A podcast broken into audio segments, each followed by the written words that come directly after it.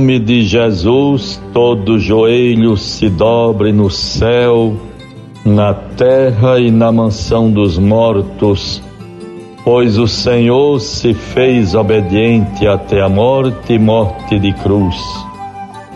E por isso Jesus Cristo é Senhor na glória de Deus Pai, conforme Filipenses 2, 10 e seguintes. Bons ouvintes todos, paz e bênçãos de Deus, guardemos sempre esta antífona que acabamos de ouvir, tão própria para esses dias da Semana Santa. Ao nome de Jesus se dobre todo joelho no céu, na terra e na mansão dos mortos. Deus nos favoreça, nos fortaleça nos desperte na piedade, no desejo de nos renovarmos e nos fortalecermos com a graça. Vivemos esta quarta-feira da Semana Santa de 2021. Após momentos tão bonitos de vivência da fé, de oração, de piedade. Procuremos, bons ouvintes, interiorizar este mistério que nos envolve de modo diferente.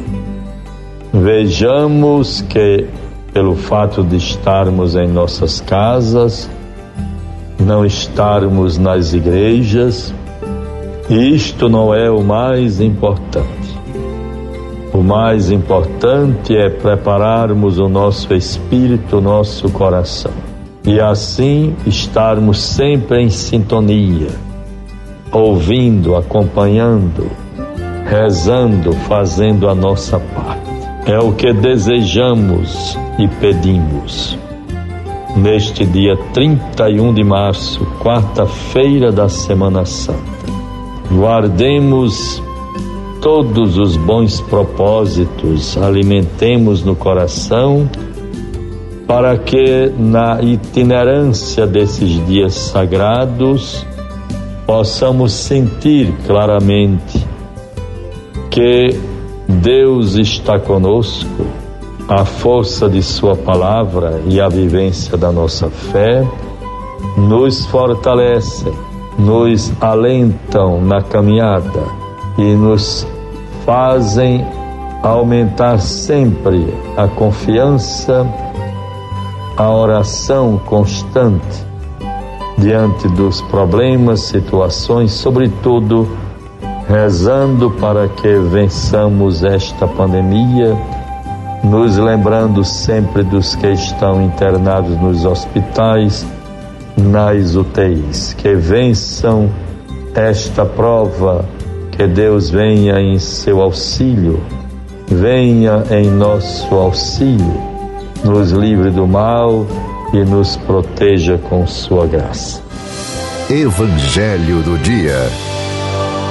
Bons ouvintes, vejamos a palavra de Deus para nós nesta quarta-feira. É de Mateus 26, 14 a 25. Então um dos doze, chamado Judas Iscariotes, foi ter com os príncipes dos sacerdotes e perguntou-lhes: Que quereis dar-me e eu vou-lo entregarei? Ajustaram com ele trinta moedas de prata. E desde aquele instante procuravam uma ocasião favorável para entregar Jesus. Vejam, bons ouvintes, a narrativa tão clara que nos coloca diante deste fato do mistério da redenção, a traição de Judas, tão bem descrita aqui neste texto. Um dos doze chamado Judas Iscariotes. Já vinha premeditando esta traição. O interesse dele a sua ambição, seu ideal era o dinheiro.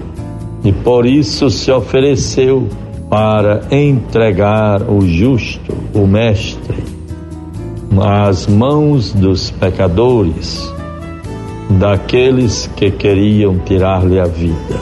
Trinta moedas foi o preço que custou a vida do Filho de Deus. Tenhamos cuidado, meus irmãos e minhas irmãs, para nunca cedermos à tentação de participarmos de algum complô, de alguma armadilha, de alguma providência premeditada, ardilosa, maldosa, planejada para prejudicar, para eliminar, para livrar ou livrar-se de qualquer situação que nos incomode. Deus nos livre Peçamos ao Senhor a graça de sermos fiéis. Que papel abominável, triste, deplorável, infra-humano o da traição. Perto da traição está também a falsidade. E muitas vezes a falsidade passa também pelos interesses.